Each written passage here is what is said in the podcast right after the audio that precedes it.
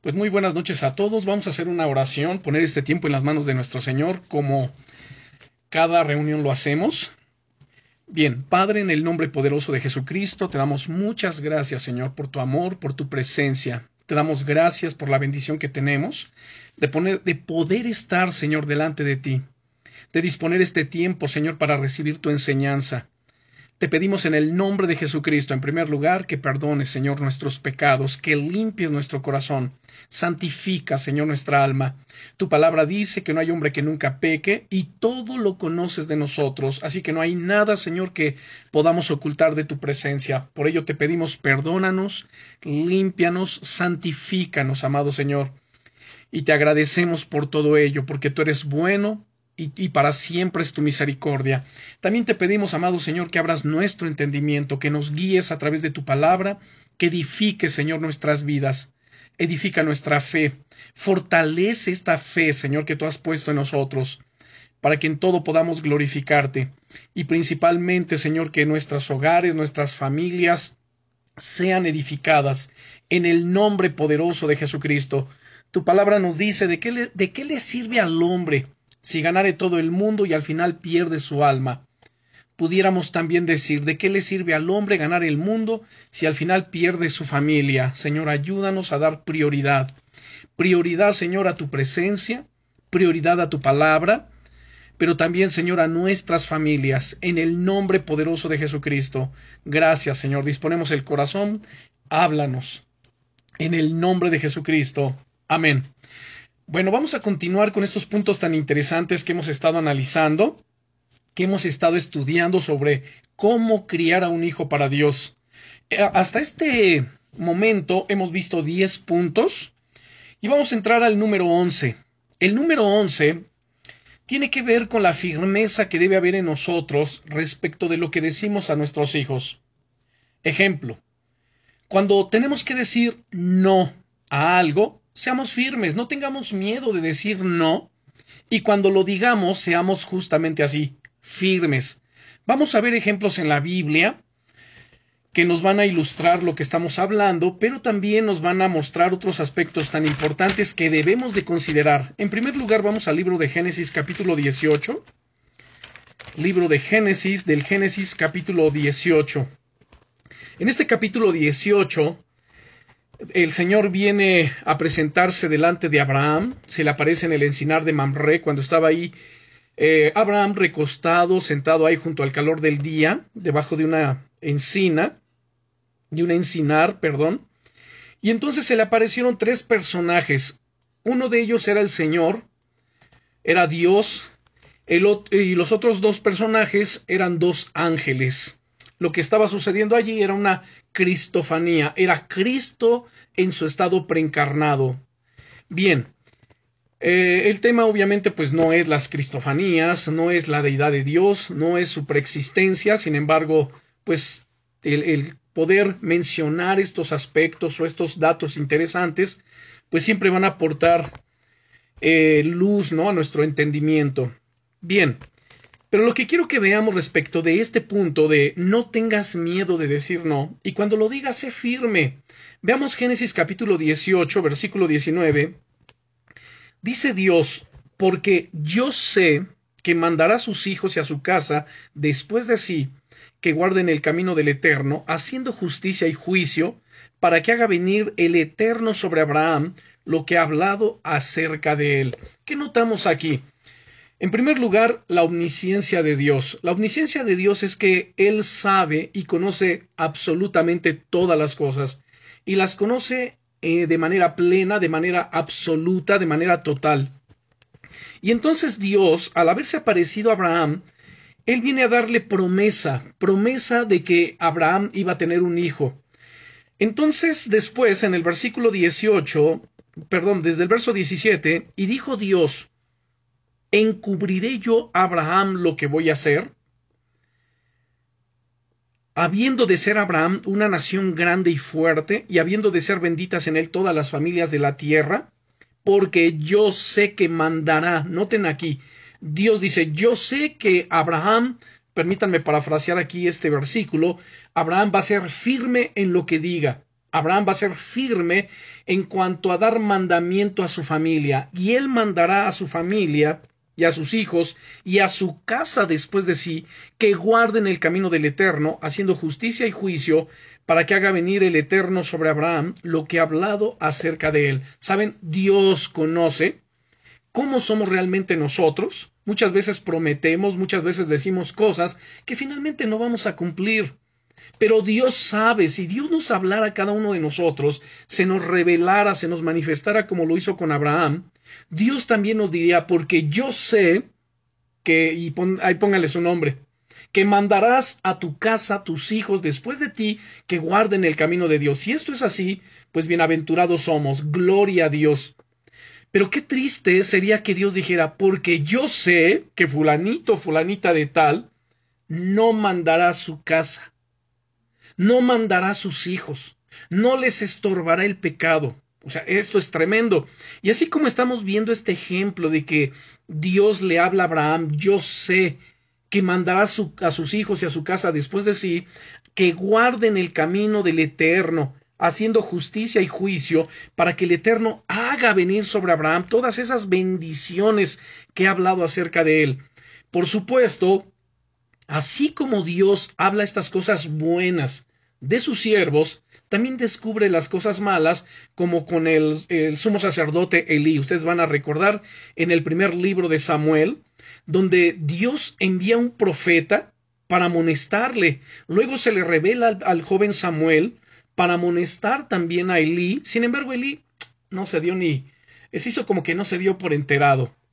Y entonces Dios, cuando le habla a través de, se le revela al pequeño Samuel, haciéndole saber lo que Dios va a traer sobre la casa de Elí, que era un juicio, juicio, dice, por el pecado que él sabe, porque no estorbó a sus hijos el pecado, o sea, los dejó que hicieran lo que quisieran. Así que nosotros tenemos que ser firmes en disciplina, tenemos que ser firmes en instruirlos en el camino del Señor. Una de las más grandes herencias, o no una de las más grandes, sino la más grande herencia, herencia de bendición que va a enriquecer la vida de nuestros hijos en todos los aspectos, pues es guiarlos e instruirlos en la palabra del Señor. Proverbios 22.6, ustedes ya lo saben muy bien, lo conocen, nos dice, instruye al niño en su camino, y cuando sea grande, cuando sea viejo, no se apartará de él. Instrúyelo. Saben, aquí quiero, y permítanme hacer un paréntesis, quiero puntualizar algo. Cuando dice instruye, esta palabra instrucción es una palabra que se, que se aplica directamente a los maestros, a los enseñadores. Pero aquí nos damos cuenta que la palabra instruye está referida para los padres, instruye al niño en su camino. ¿Qué significa esto? Significa que los padres de familia no deben de ceder el control de la educación o la responsabilidad de la educación pues a los profesores, a los, permítanme decirlo también, en la escuela dominical, a los pastores, los maestros de la palabra, así como que, ah, bueno, yo ahí les dejo a mis hijos que los instruyan en el camino de Dios. Ahí yo los pongo en este cursito de la Biblia para que le, le instruyan y para que en la escuela los profesores eduquen a mis hijos. No, no es así. Ellos aportan algo de enseñanza, de conocimiento, trayendo eh, estas enseñanzas a sus vidas. Sin embargo, la instrucción de la palabra de Dios directamente recae sobre los hombros de los padres. ¿Qué involucra ello? Involucra que los padres asuman una responsabilidad mayor en el estudio diligente de la palabra de Dios, en el conocimiento de las sagradas escrituras. ¿Para qué? Pues para que puedan instruir a sus hijos en el camino de Dios. Instruye al niño en su camino. A veces, no, pero es que yo no sé la Biblia, pues para eso están los maestros de la escuelita infantil o para eso está la escuela dominical, etcétera. No, no, no es para eso está. Porque si somos estrictos y apegados a las escrituras de manera tal, escuchen lo que les voy a decir, se van a dar cuenta que hay muchas cosas que se hacen en las congregaciones que ni siquiera existen en la Biblia. Y cuando hablamos de esta manera, a veces hay quienes asumen una, una postura, una actitud de, ay, por favor, es que eso ya es legalismo, eso es ya ser muy rígidos, muy cuadrados. No, no es ni ser rígidos, ni legalistas, ni cuadrados. A veces, como he mencionado en otras ocasiones, utilizan el término legalista sin entender siquiera lo que significa realmente. Pero bueno, y entonces cuando miramos las Sagradas Escrituras, descubrimos que escuela, el concepto de escuela dominical no existe. El, el, concepto de escuelita infantil no existe. La forma en que la iglesia o la comunidad cristiana se reunían en la congregación era como lo hemos hecho nosotros, si ustedes se han dado cuenta, en una sola reunión tenemos a los adultos, tenemos a los jóvenes y tenemos a los niños. Todos estamos en una sola reunión, no solamente en la alabanza, pero también en la enseñanza de la palabra. Eso es lo bíblico. A veces dicen, no, bueno, pero es que se les lleva a la escuelita infantil porque ahí al niño se le enseña de acuerdo a lo que puede ir comprendiendo. Y saben, cuando yo investigo y me doy cuenta, a ver, ¿qué es lo que les enseñan a los niños en la escuelita infantil? No, bueno, pues son dibujitos, ¿no? El arca de Noé, que lo repiten veinte mil veces al año. Adán y Eva, la misma historia todo el tiempo, y cositas, ¿saben qué? Y, y permítanme que me exprese de esa manera, cositas que realmente no edifican ni fortalecen su fe.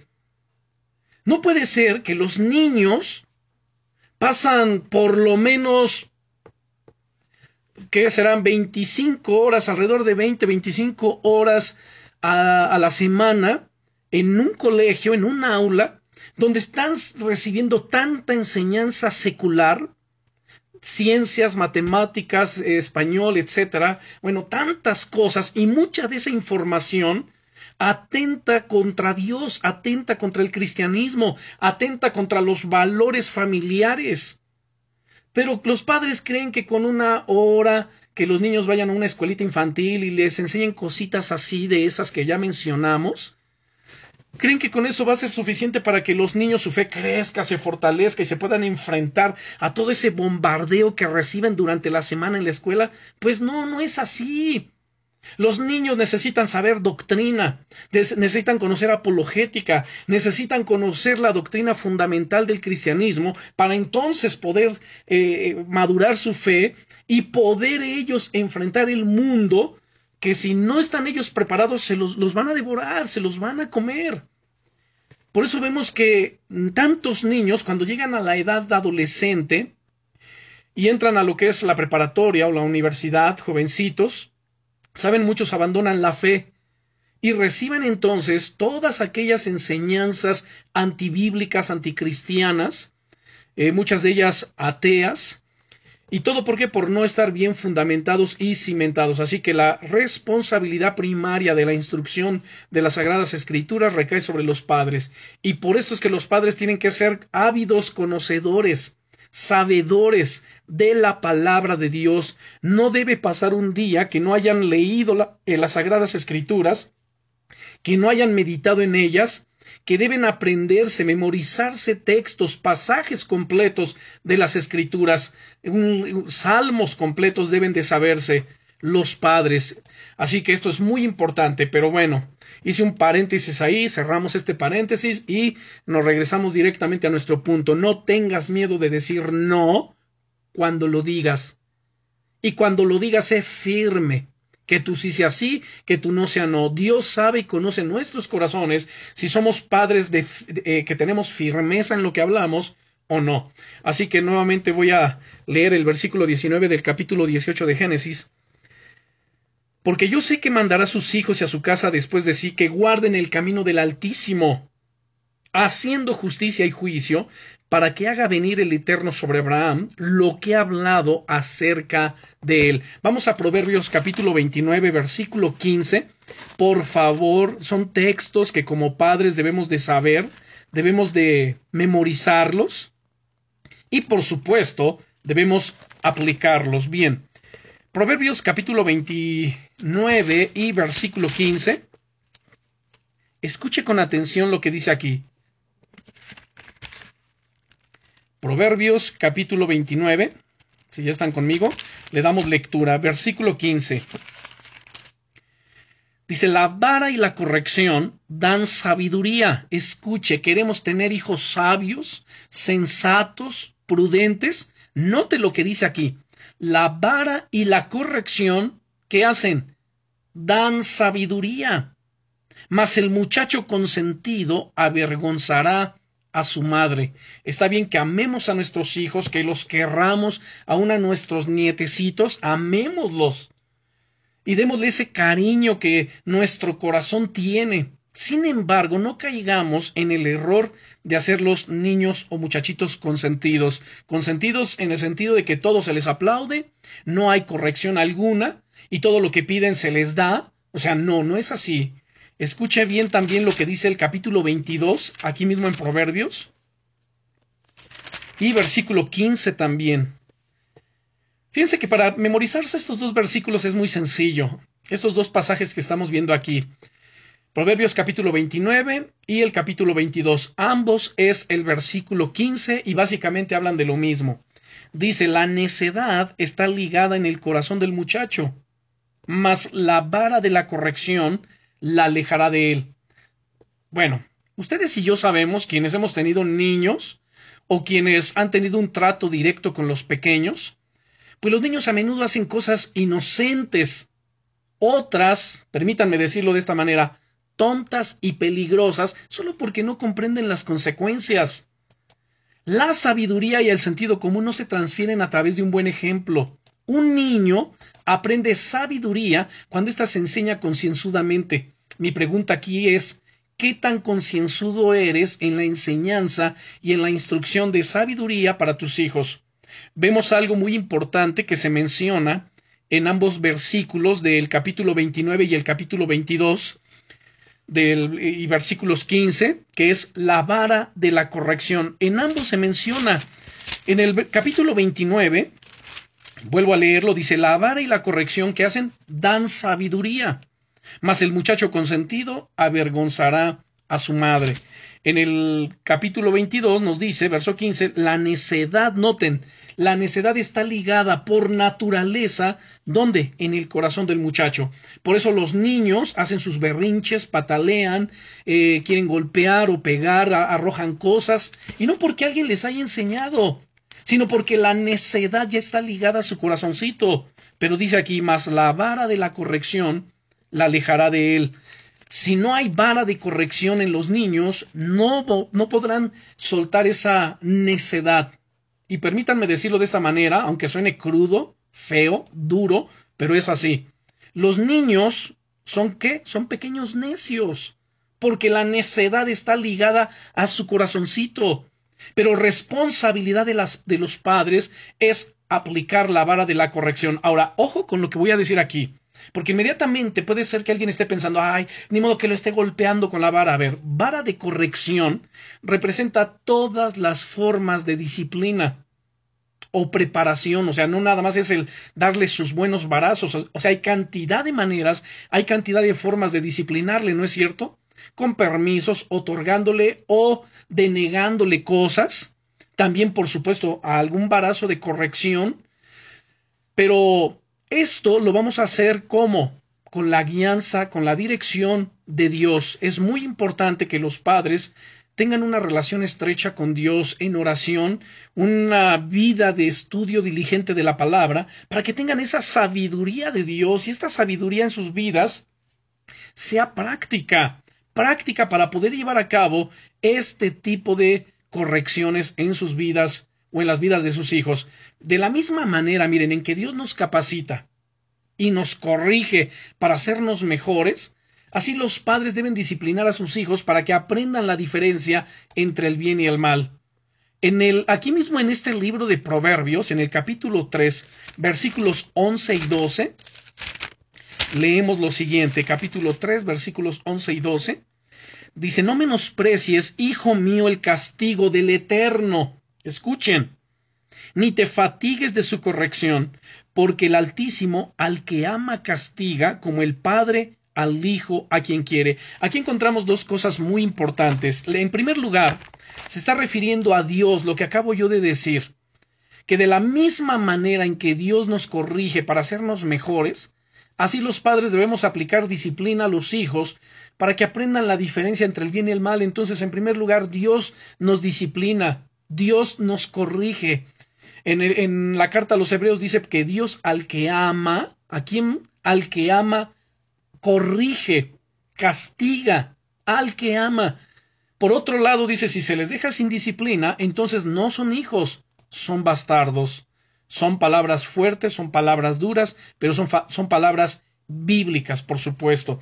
La segunda cosa que encontramos aquí, en el versículo 12, en la segunda parte, dice, bueno, en la primera parte dice, porque Dios, o el Altísimo, al que ama castiga. ¿A quién? Al que ama. Y la segunda cosa interesante es que como el Padre al Hijo a quien quiere. Así que si queremos a nuestros hijos, si amamos a nuestros hijos, ¿qué vamos a hacer? Vamos a traer corrección. Ya explicamos a qué se refiere la Biblia con la vara de la corrección. La vara de la corrección representa todas las formas de disciplina o preparación. Así que es muy importante que meditemos en las escrituras cómo es que Dios nos corrige. Porque Dios al que ama, corrige. Bueno, vamos al primer libro de Samuel capítulo 3.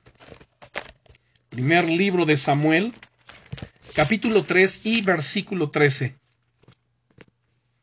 En este versículo 13 dice Dios, y le mostraré que yo juzgaré su casa para siempre por la iniquidad que él sabe, porque sus hijos han blasfemado a Dios y él no los ha estorbado. Recuerden que el punto que estamos tratando en este, en este punto número 11 es que no tenemos que decir, eh, no tenemos más bien que tener miedo de decir no. Y cuando lo digamos, debemos ser firmes. Elí, como sumo sacerdote, él sabía los pasos en los que se estaban moviendo sus hijos. Él lo sabía. Él lo conocía. Pero él no era un hombre firme. Él en algún momento les llamó la atención, ¿no? De una manera tan tibia, ¿no? Diciéndoles, ay, hijitos, por ahí se dice que ustedes andan haciendo malas cosas, ¿no? Como diciéndoles, hijitos, sean más discretos, por favor. O sea, aquí no se trata de ser discretos. Aquí no se trata de solapar absolutamente nada a nuestros hijos. Es que yo los amo precisamente. Si los amas, los vas a corregir. Si los amas, vas a traer disciplina. Porque la vara de la corrección que trae, trae sabiduría, da sabiduría. Bueno, Vuelvo a este versículo 13 del capítulo 3 del primer libro de Samuel. Miren. Entonces, en este contexto de lo que les estaba yo hablando de quién era este hombre, qué hacía y de qué manera tibia se movía, además podemos resaltar también de que Elí había pasado su vida entera al servicio de Dios. Su responsabilidad era supervisar la adoración en Israel, los sacrificios, la forma en que el pueblo se acercaba a Dios. Pero al dedicarse a esta gran misión, él descuidó las responsabilidades de su propia casa. Y aquí yo puedo extraer el siguiente consejo para nosotros, para todos. No permitamos que nuestro deseo de llevar a cabo la obra de Dios o de ser excelentes en su trabajo secular, en su profesión, los haga descuidar a su familia. Si lo hacen, su misión puede degenerar en una búsqueda de importancia personal y su familia sufrirá las consecuencias de su descuido. ¿Cuántas familias están descuidadas? ¿Cuántos hijos están desatendidos? Y la justificación de papá o de mamá es, ay, pero es que yo tengo que trabajar, tú no sabes cómo me mato trabajando por ustedes para poner pan en la mesa, para que nada les falte, para que las cuentas estén pagadas. O sea, sí, está bien, sí. Qué bueno por todo ello. Y eso habla en buena medida de padres eh, parcialmente responsables. Y espero que nadie se ofenda al decir parcialmente responsables. Y digo parcialmente porque esa no es toda su responsabilidad. Esa es una parte proporcional de nuestra responsabilidad el proveer a nuestra casa, el proveer a nuestros hijos, el darles alimento, el darles vestido, el que las cuentas estén pagadas. Esa es, esa es una parte nada más de nuestra responsabilidad. Hay padres que han visto esto, esto como el todo, ¿no es cierto? creen que todo eso es toda su responsabilidad. Pero no, esa es una parte. La otra parte es darles tiempo, atención a los hijos, escucharlos, tiempo de calidad, pero también corrección, o sea, es un todo. Entonces yo me pregunto aquí, fíjense nada más, cuando hay padres que, que responden de esa manera, y eso yo lo he escuchado, en cantidad de ministraciones, en cantidad de consejerías. Ay, pastor, pero es que tú no sabes, yo tengo que trabajar tantísimo, aparte de mis ocho horas, trabajo este doble turno, horas extras pues, para tener un mejor ingreso y darle una mejor calidad de vida a mi familia. Tú no sabes todo lo que hago para atenderlos. yo les digo, a ver, momento. Claro, y te y reconozco ese esfuerzo y ese trabajo. Pero mira, los hijos son rebeldes, Mira a tus hijos cómo son respondones, te faltan al respeto. Bueno, pero es, y todo les das aparte, los tienes consentidos. Bueno, es que mi ausencia la, la, trato de cubrir, pues dándoles lo que ellos necesitan. No, no, no es lo que ellos necesitan ya, te excedes. Ya no solamente les das lo que necesitas, sino cumples sus caprichitos para cubrir este sentimiento de culpa que tienes porque tu conciencia te acusa de que no has cumplido con una paternidad responsable, de darles tiempo de calidad, de escucharlos, de atenderlos, de hablar directamente con ellos, de amarlos, de darles caricias y palabras afectivas que son tan importantes para ellos. ¿Se dan cuenta? Y entonces, bueno, volvemos al punto. La cuestión aquí es que seamos firmes. En el primer libro de Reyes, vamos al primer libro de Reyes, por favor, capítulo 1. Primer libro de Reyes. Ah, pero lo que no terminé de decir es esto. Entonces yo les pregunto, cuando empiezan a argumentar tantas cosas sobre es que el que yo me mato trabajando y yo doy y yo hago, o sea, sí está bien, pero eso solamente es una parte proporcional de tu responsabilidad, porque la responsabilidad va todavía más allá. Y, y, la cuestión entonces yo les digo, a ver, ¿qué, ¿en qué entonces estabas pensando cuando decidiste casarte? ¿En qué estaban pensando tú y tu esposa cuando decidieron tener hijos? ¿En qué pensaban? ¿Solamente tener una familia ya se acabó? No. Tenían que haber pensado en todo lo que implica atender un hogar, atender los hijos.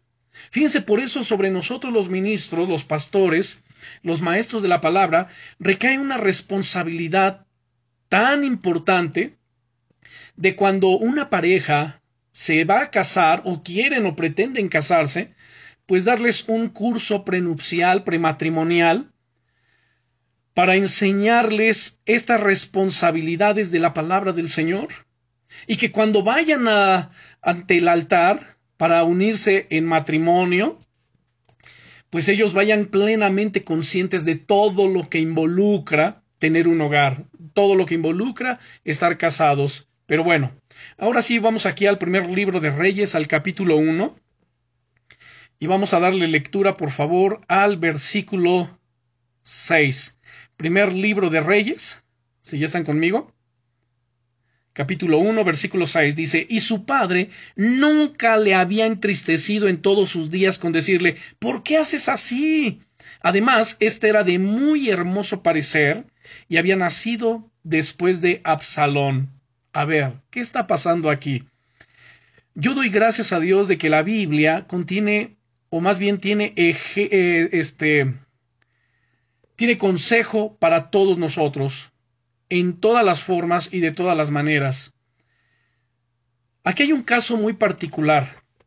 En primer lugar, desprendiendo de este versículo, puedo decir que personas temerosas de Dios como David, porque al decir aquí y su padre, ese padre era David, el rey David. Bueno, pues personas temerosas de Dios como David, como Samuel, ellos fueron usados por Dios para guiar a las naciones, sin embargo tuvieron problemas en sus relaciones familiares. Tenemos que aprender de estos ejemplos bíblicos. Los líderes temerosos de Dios no pueden dar por hecho el bienestar espiritual de sus hijos. Es más, ningún cristiano temeroso de Dios puede dar por hecho el bienestar espiritual de sus hijos. Nosotros como siervos de Dios estamos acostumbrados a enseñar, a instruir, a guiar, permítanme decirlo también de esta manera, estamos acostumbrados a que otros sigan nuestras directrices, las órdenes que damos por medio de la palabra de Dios, pero no podemos esperar que nuestros hijos fabriquen su fe a petición. El carácter moral y espiritual lleva años para formarse y requiere también de una atención continua y una disciplina pacientes.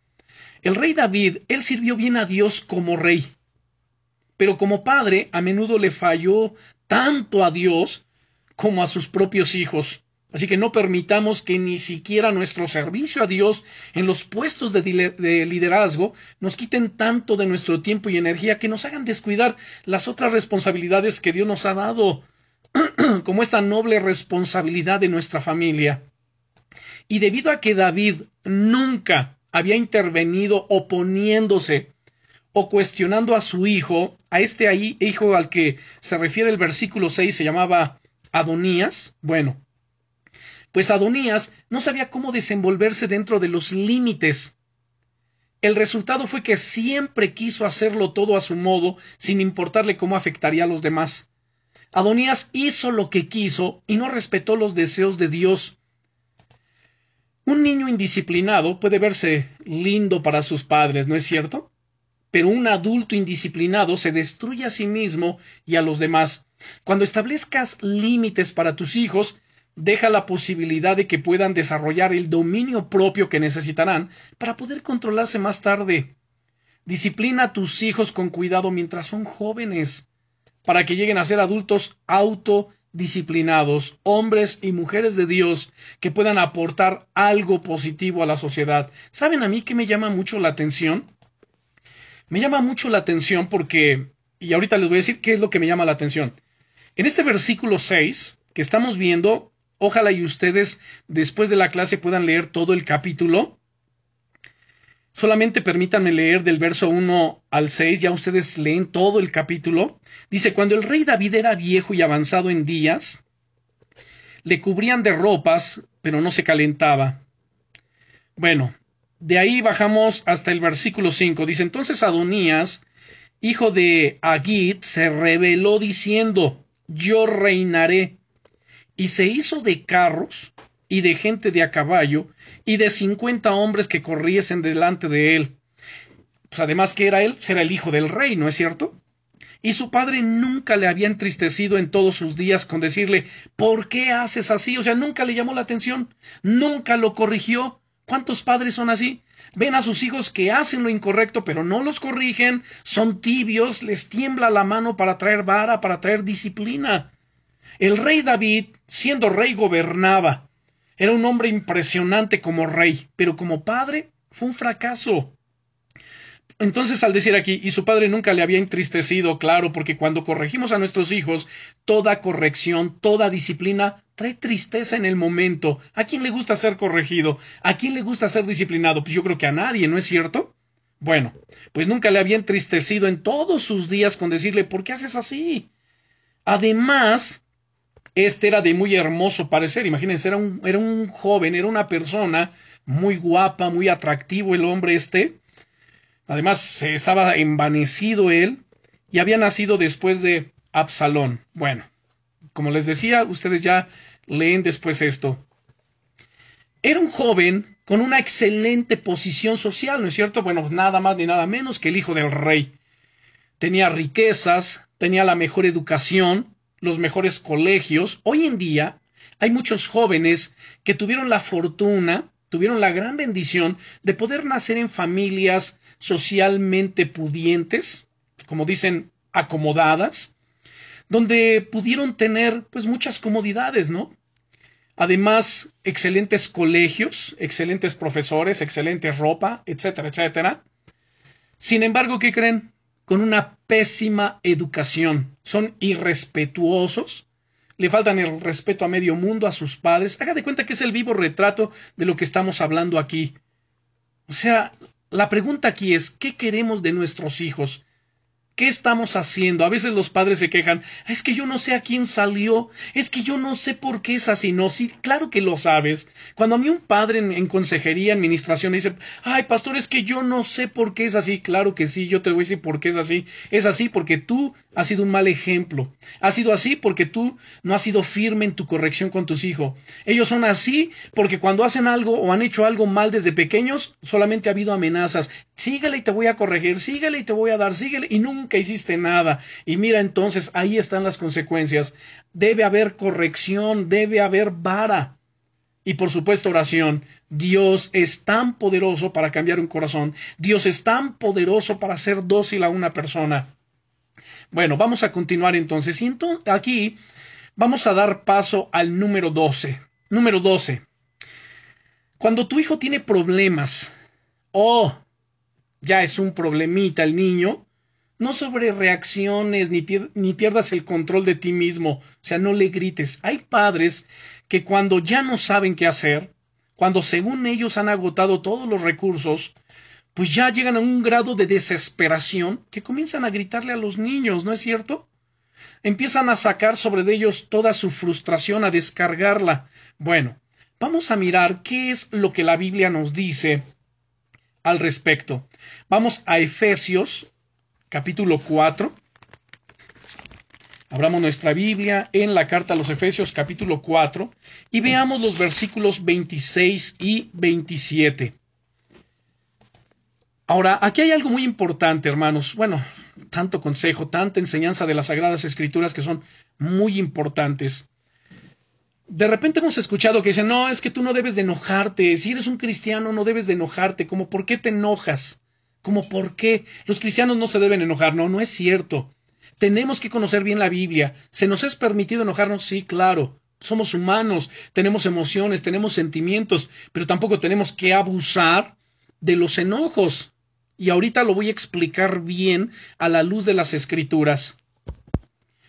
Vamos a leer entonces Efesios capítulo 4 versículos 26 y 27. Les decía que voy a explicar aquí y vamos a derribar esos falsos conceptos. ¿Por qué es tan importante y por qué insisto siempre en que seamos ávidos y concienzudos lectores de la Biblia, de la palabra de Dios, que diario la estudiemos, que la meditemos, que la conozcamos? que recibamos todo el consejo de Dios? Pues para que no nos quedemos, hermanos, con pensamientos incompletos o con ideas incompletas. Conozcamos bien la palabra del Señor, porque como les decía, ¿no? De repente hay quien dice, es que ustedes los cristianos no se deben enojar, y tú eres cristiano y te enojas, pues claro que me enojo, pues si no soy, no soy de palo, tengo emociones, tengo sentimientos. Y veamos lo que dice aquí la Biblia, airaos, pero no pequéis. No se ponga el sol sobre vuestro enojo, ni deis lugar al diablo. Saben, a veces a los cristianos cuando nos enojamos, pues como en la mente la gente tiene, o algunos familiares tienen el, la idea de que como somos cristianos ya no nos enojamos, y si de repente nos ven enojados, maximiza nuestro enojo, ¿no es cierto? Ay, somos bien enojones, somos iracundos. No, no somos ni iracundos, pero sí nos enojamos todavía, porque pues es natural, hay cosas que nos molestan. Y como este punto que estamos hablando respecto de los niños o de los hijos, claro que los hijos a veces hacen cosas que van a enojarnos. Y el punto aquí es que cuando tu hijo tiene problemas o llega a ser ya un problema él, no sobre reacciones ni pierdas control de ti mismo, o sea, no le grites. Bueno, airaos dice aquí, pero no pequéis. No se ponga el sol sobre vuestro enojo, ni deis lugar al diablo. La Biblia no nos dice que debemos evitar sentir enojo. Así que yo lanzo ahí el, desafío, ¿no? Para aquellos que dicen, ah, es que la Biblia dice que ustedes ya no se tienen que enojar. Bueno, demuéstrame dónde dice la Biblia. La Biblia no nos dice que debemos evitar sentir enojo, pero sí destaca el hecho que debemos saber controlarlo apropiadamente. Por eso uno de los dones del Espíritu Santo, o más bien no dones, sino uno de los aspectos del fruto del Espíritu Santo, es la templanza, el dominio propio. Si somos descuidados al hablar, el enojo herirá a otros y destruirá las relaciones. Si las guardamos, pues motivará amargura y nos destruirá por dentro. El apóstol Pablo nos dice que debemos enfrentar nuestro enojo de inmediato, de modo que edifique relaciones antes que las destruya. Si alimentamos nuestro enojo, pues no daremos a Satanás la oportunidad para dividirnos. Yo les preguntaría en esta noche, ¿estás molesto con alguien en este momento? ¿Qué puedes hacer para resolver las diferencias? Pues no dejes que termine el día antes de que empieces a hacer algo para solucionar el conflicto y salvar esa relación. Por eso dice, no, eh, a ver, airaos, pero no pequéis. O sea, enójate, pero no peques, no permitas que el enojo te controle y te lleve a decir palabras ofensivas y hirientes o a reaccionar violentamente. Y luego nos dice, no se ponga el sol sobre vuestro enojo, o sea, no permitas que caiga la noche o que te vayas a dormir con ese enojo en tu corazón, sácalo de tu vida, sácalo de tu corazón. Además agrega, ni deis lugar al diablo.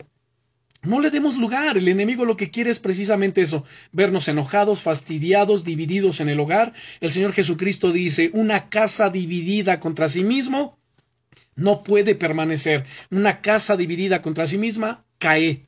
Y eso es lo que quiere el enemigo, pues no le demos lugar. Y seamos humildes, reconozcamos nuestra situación y bueno, pues con esa humildad pongamos orden en nuestra vida. Bien, vamos a Primera de Corintios capítulo 16. Primera carta a los Corintios capítulo 16 y veamos el versículo 14. Dice en el verso 14, todas vuestras cosas sean hechas con amor. Todo, todo lo que hagamos debe ser hecho como? Con amor. Si vamos a corregir, hagámoslo con amor. El objetivo es que edificar, corregir, no destruir. Todo lo que hagamos, dice, todas vuestras cosas sean hechas con amor. Y ese amor es el amor ágape, es el amor de Dios que ha sido derramado en nuestros corazones por el Espíritu Santo que nos ha sido dado. No hay, eh, no es con otro tipo de amor. Aquí no va involucrado ese amor erótico, eros, ni el amor, bueno, sí el amor filial, sí puede ir involucrado, pero principalmente es el amor ágape, ese amor perfecto, el amor de Dios, el amor sacrificial, el amor que todo lo cree, que todo lo espera, que todo lo soporta, que nunca deja de ser. Ese amor que de ninguna manera hace nada indebido, que no se goza de la injusticia, sino que se goza de la verdad, que es sufrido, benigno, que no tiene envidia, que el amor no es jactancioso, no se envanece, no busca lo suyo, no se irrita, no guarda rencor. Entonces, bueno, de esa manera. Y si alguien dice, bueno, es que yo no siento que tenga ese amor, no, no es cuestión de sentimiento. Ya desde el momento que hicimos de Jesucristo el Señor de nuestras vidas, el Espíritu Santo vino a morar en nosotros, eso dice la Biblia, y como consecuencia el amor de Dios ha sido derramado en nuestros corazones por el Espíritu Santo que nos ha sido dado. Y la única manera de darnos cuenta que lo tenemos es simplemente por fe, no es por un sentimiento.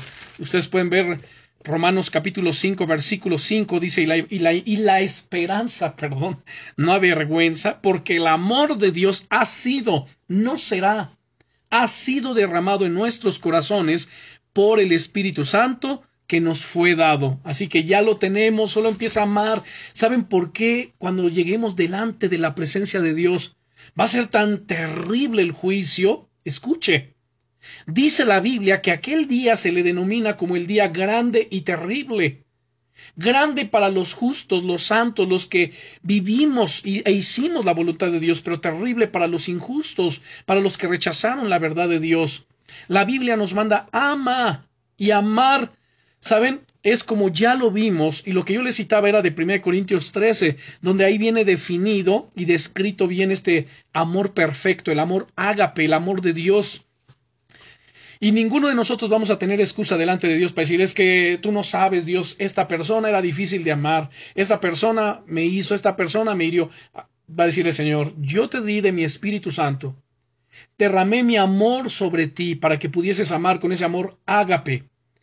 Te di el poder del Espíritu Santo para que pudieses perdonar, un corazón para que pudieses albergar misericordia, pero preferiste albergar otra cosa. Así que cuidado, tenemos nosotros la responsabilidad de mirar atentamente las sagradas escrituras y particularmente en lo que estamos hablando respecto de los hijos, la crianza, la educación, no descargar nuestra ira con ellos, sino que todo lo que hagamos, hagámoslo con amor, amemos a nuestros hijos.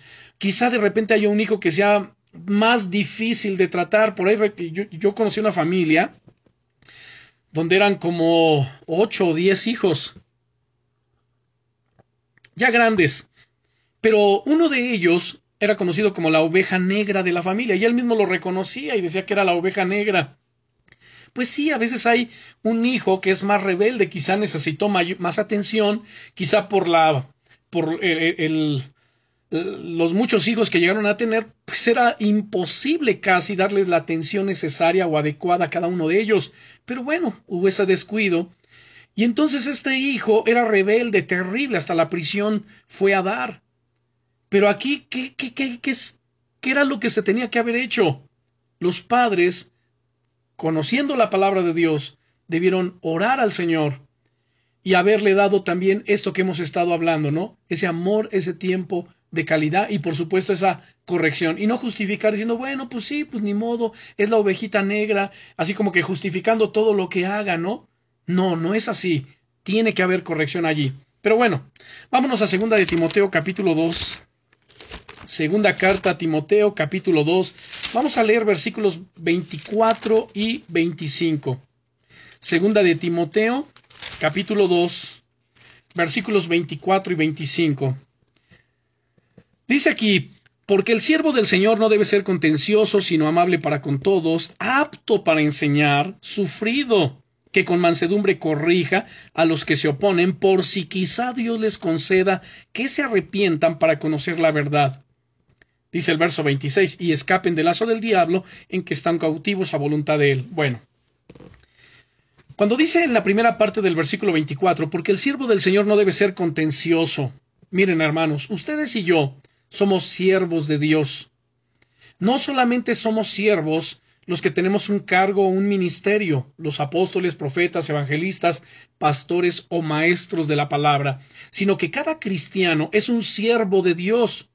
La palabra siervo se deriva de la palabra griega doulos, que quiere decir uno que sirve aquel que vierte agua voluntariamente en las manos de otro, aquel que se somete a otro voluntariamente para obedecerle, esclavo, además es un esclavo. En este caso, nosotros somos doulos, somos siervos de Jesucristo, donde voluntariamente nos hemos sometido, hemos decidido someternos a Él para obedecerle, para hacer su voluntad donde voluntariamente hemos decidido ser sus esclavos. ¿Y saben qué? Somos esclavos por amor esclavos por amor a él, por lo que él ha hecho. Dice el apóstol Pablo en su, eh, eh, el apóstol Pablo, perdón, en su carta a los romanos, que el que se somete a alguno para obedecerle es hecho esclavo de aquel al que se somete, sea del pecado para muerte o sea de la justicia para vida. De cualquier manera, hermanos, nosotros vamos a ser esclavos de alguien, vamos a obedecerle a alguien, vamos a ser siervos de alguien.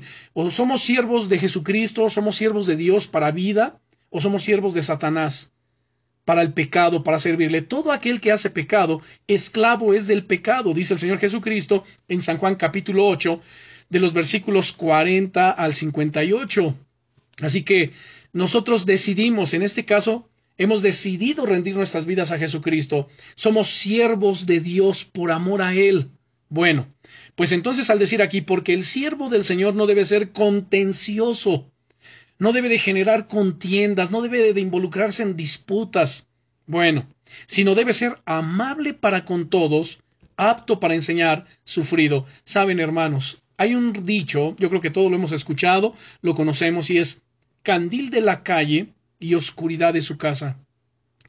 No hay nada más triste, hermanos, y principalmente para nuestra propia familia, que siempre tener una sonrisa para los demás, ¿no es cierto? Para la gente, ser amables, hola, ¿qué tal? ¿Cómo estás? Y cómo van las cosas, etcétera, siempre. Pero en casa uno anda con su cara, todo serio, todo seco, todo enojado. ¿Por qué no tener una sonrisa para los de casa? Si la tenemos para los de fuera, pues más para los de casa con ellos vivimos, nuestros hijos debemos sonreírles, amarles, bendecirles, claro, tampoco fingir. Si hay que traer corrección, como lo hemos venido enseñando, pues tenemos que hacerlo, tenemos que aplicar corrección, tenemos que aplicar disciplina, tenemos que traer todo esto para edificación, pero sin olvidarnos de que todo esto debe ser hecho como con amor. Y por supuesto, con una sonrisa. Bien, entonces, porque el siervo del Señor no debe ser contencioso, sino amable, apto para, este, amable, perdón, para con todos. Yo agregaría ahí principalmente con su casa. Apto para enseñar, sufrido, que con mansedumbre corrija a los que se oponen, por si quizá Dios les conceda que se arrepientan para conocer la verdad. Miren, hermanos, hasta aquí tenemos mucho por qué orar. Cada uno de nosotros nos conocemos, sabemos cómo somos, sabemos, y perdónenme la expresión, sabemos de qué pie cojeamos, ¿no es cierto? Conocemos nuestras debilidades de carácter. ¿Y quiénes son los que son los primeros afectados o beneficiados por nuestro carácter? Pues nuestra propia familia. Si somos iracundos, gritones, gruñones, pues ellos son los que pagan. Pero si somos amables, tenemos una sonrisa, yo sé que de repente ah, puede haber un mal día. Yo sé. Y que por el trabajo y por las presiones económicas y que por muchas cosas uno puede tener un mal día. Pero no nos olvidemos que nuestra familia no tiene la culpa de ello. Nosotros tenemos que dejar afuera de casa todo lo que es externo, todo lo que tiene que ver con el trabajo y muchas otras cosas. Pero en casa es otra cosa. Nuestros hogares deben ser un pedacito de cielo en la tierra. Nuestros hogares deben de ser como un oasis en el vasto desierto. Así deben ser nuestros hogares, Señor. Ayúdanos. Permite que mi hogar sea un pedacito de cielo en la tierra, donde haya paz, donde haya gozo, donde haya un, eh, sea de disfrute, donde mis hijos anhelen y deseen estar, que digan, wow, quiero estar en la casa de mi papá, quiero estar ahí en la casa. Es una bendición poder estar allí, porque es para edificación, porque es un refrigerio. ¿Se dan cuenta? Pero todo esto se logra no siendo padres concienzudos en el sentido o más bien eh, estoy diciendo mala palabra. Todo esto se logra no siendo padres consentidores, sino concienzudos, sí, en el atento observar las escrituras, en el, en el practicarlas, en el vivirlas, en el aplicar en nuestro hogar todos los principios que las sagradas escrituras nos enseñan y particularmente lo que hemos estado viendo en estas lecciones. Si queremos tener un hogar de bendición, queremos tener hijos bendecidos, pues debemos aplicarnos a ellos. Hemos visto hasta el día de hoy 14, eh, perdón, 12 puntos importantes hasta este día Recuerden el primero, pide a Dios por tu hijo. Tenemos que seguir orando antes de su nacimiento y continúa pidiendo por él por el resto de su vida. Ora, no dejes de orar por tus hijos día y noche. Hay un ejemplo maravilloso en el libro de Job, en el capítulo 1, en los primeros versículos. Se los voy a leer. Y saben a mí cómo cuando yo leí por primera vez este libro, me bendijo tanto que tomé como ejemplo a Job para orar siempre por mis hijos. Y dice en los primeros versículos, había en la tierra de Uz un varón llamado Job, y era este hombre perfecto y recto, temeroso de Dios y apartado del mal. Noten las cualidades de este hombre. Y le nacieron siete hijos y tres hijas. Su hacienda era siete mil ovejas, tres mil camellos, quinientas yuntas de bueyes, quinientas asnas y muchísimos criados. Y era aquel varón más grande que todos los orientales.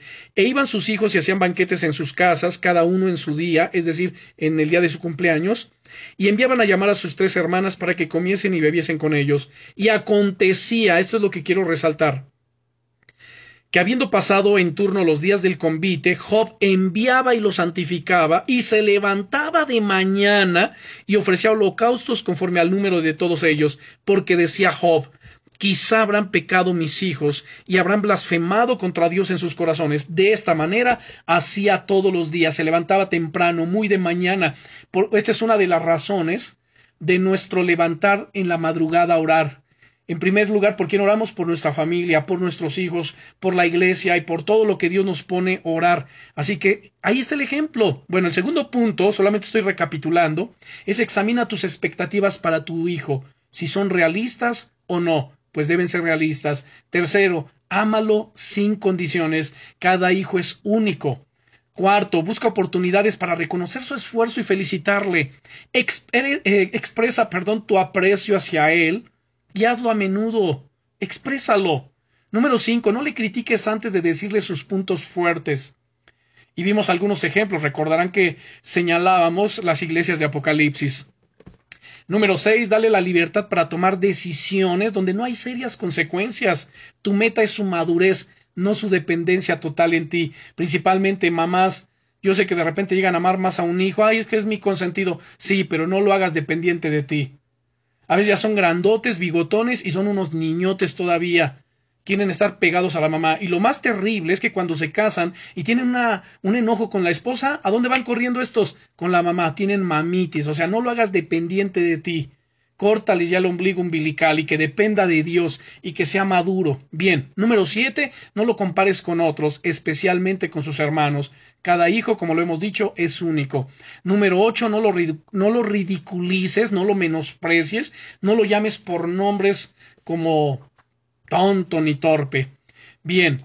Número nueve, eh, no lo corrijas en frente de otros. Si vas a corregir a tus hijos, llévalos aparte. Vimos Mateo 18:15, donde nos dice, este, si tu hermano peca contra ti, ve aparte, repréndele. Si te escucha, ya ganaste a tu hermano. Y si no, llama a dos, tres testigos para que en boca de dos o tres testigos conste toda palabra. Corrígelo aparte. Número 10. No hagas promesas ni amenazas que no puedas ni vayas a cumplir. Que tu sí sea sí y que tu no sea no. Así que esto es muy importante que lo consideremos. Número 11, que es el que vimos hoy, el 11 y 12. El 11 es, no tengas miedo de decir no. Y cuando lo digas, sé firme. Que tu sí sea sí, que tu no sea no. A ver, hijo, esto es no. Y las cosas se van a hacer así. Y de ahí, sé firme. Y si dices que va a ser sí, también permanece firme cuando tú lo digas. Dios conoce nuestros, nuestros corazones y Dios no se complace en aquellos que son de doble ánimo. No seamos de doble ánimo. Que ya vimos a el ejemplo de Abraham en Génesis 18, 19, donde Dios le dijo, porque yo sé que Abraham mandará a su casa y a sus hijos después de sí que guarden el camino del Eterno y que hagan justicia para que haga traer Dios sobre Abraham todas las cosas que ha hablado sobre él. Y número este 12 es que cuando tu hijo tiene problemas o tu hijo ya es un problema, no sobre reacciones ni pierdas control de ti mismo. No le grites, no descargues tu ira. Todo lo que hagas, hazlo con amor. Airaos, dice la Biblia, pero no pequéis. No se ponga el sol sobre vuestro enojo, ni deis lugar al diablo. Así que sí podemos enojarnos, por supuesto que sí. No vamos a fingir. Pero tampoco vamos a permitir que la ira, que el enojo tome el control de nosotros que no nos controle y además no se ponga el sol sobre, sobre, vuestro enojo, que significa no te vayas a la cama, no permitas que el día caiga o que el día termine sin que hayas puesto orden en esa situación, que te hayas puesto a cuentas con la persona con la que tienes este mal. En este caso, si te enojaste con tu hijo, tu hija, ve y habla con él. A veces se requiere la humildad suficiente en el corazón para reconocer que también como padres hemos fallado. ¿Sabes qué? Perdóname me excedí en la disciplina, me excedí en esto. Pero bueno, hijo, si tú haces lo correcto, no tengo por qué aplicar disciplina, pero quiero que sepas que si tú insistes en hacer lo mismo, bueno, pues habrá disciplina. Es así de simple, tú eliges. ¿Quieres disciplina? Ok, haz lo incorrecto. ¿No quieres disciplina? ¿Quieres que las cosas estén en paz? Perfecto haz lo que es correcto. Es así de simple. Recuerden que nuestro ejemplo sobre todas estas cosas, ¿quién es? Es Dios, así como Dios. Así como el Padre nos corrige, así como el Padre nos disciplina, es como nosotros lo hacemos. Recuerden, de la misma manera en que Dios también nos capacita y corrige para hacernos mejores. Así los padres debemos disciplinar a nuestros hijos para que aprendan la diferencia entre el bien y entre el mal. Sobre todo en esta época, sobre todo en estos tiempos, hermanos, donde a lo bueno le llaman malo y a lo malo le llaman bueno, donde se están inventando este tantas cosas, tantos sexos. Hay 33 sexos, no, no hay 33 sexos, solamente hay dos sexos, hombre y mujer. Los otros 31 son 31 maneras diferentes de gay, nada más, aquí no hay más. O sea, hablemos las cosas como son. Enseñemos a nuestros hijos la diferencia entre lo bueno y lo malo. Es que, y, vean, en el colegio los están bombardeando. No permitamos, hermanos, que destruyan los valores familiares. No permitamos que la sociedad destruya, hermanos, lo poco que hasta este tiempo todavía queda en nuestra sociedad en cuanto a valores se refiere de la familia. No lo permitamos. Nosotros somos luz de este mundo. Y toda esta luz comienza a alumbrar ¿dónde? Desde nuestros hogares. Y cuando nuestros hijos y aún nosotros salimos de casa, llevamos esa luz y donde quiera que vayamos, alumbremos en el nombre poderoso de Jesucristo. Bien, vamos a orar y darle gracias a Dios por esta enseñanza. Padre, en el nombre poderoso de Jesucristo, te damos gracias, Señor, por tu amor. Te damos gracias por esta enseñanza. Y te damos gracias, amado Señor, porque confiamos plenamente en que tú estás con nosotros en que tú conoces cada una, Señor, de nuestras necesidades, de las necesidades de nuestra familia, de nuestros propios hijos, Señor, tanto en el aspecto emocional, en el aspecto eh, de salud, material, en todas las cosas, tú lo sabes. Y, y como tú lo sabes, tú nos has provisto, Señor, de herramientas en tu palabra, de promesas gloriosas, para que al abrazarnos de ellas, Señor, tengan cumplimiento en nuestra vida y podamos, Señor, vivir una vida agradable delante de tus ojos. Yo te pido que extiendas tu mano de poder sobre cada hogar, Señor, aquí representado. Toma nuestros hijos, nuestros hogares en tus manos, Señor. Te necesitamos, te pertenecemos, dependemos enteramente de ti. Y reconocemos, Señor, que separados de ti nada podemos hacer. Yo oro en el nombre de Jesucristo, Señor, por mis hijos, y por los hijos de mis hermanos que estamos ahorita aquí conectados. Te pido en el nombre de Jesús que tú los guardes, los protejas, los libres, Dios mío, de las manos del impío, del perverso, del violento, del vengativo. Que los guíes, Señor, por tus sendas de luz y de verdad. Que abra su entendimiento, sus oídos, Señor, espirituales, para escuchar tu voz. Que tú inclines sus corazones, Señor, hacia ti día a día.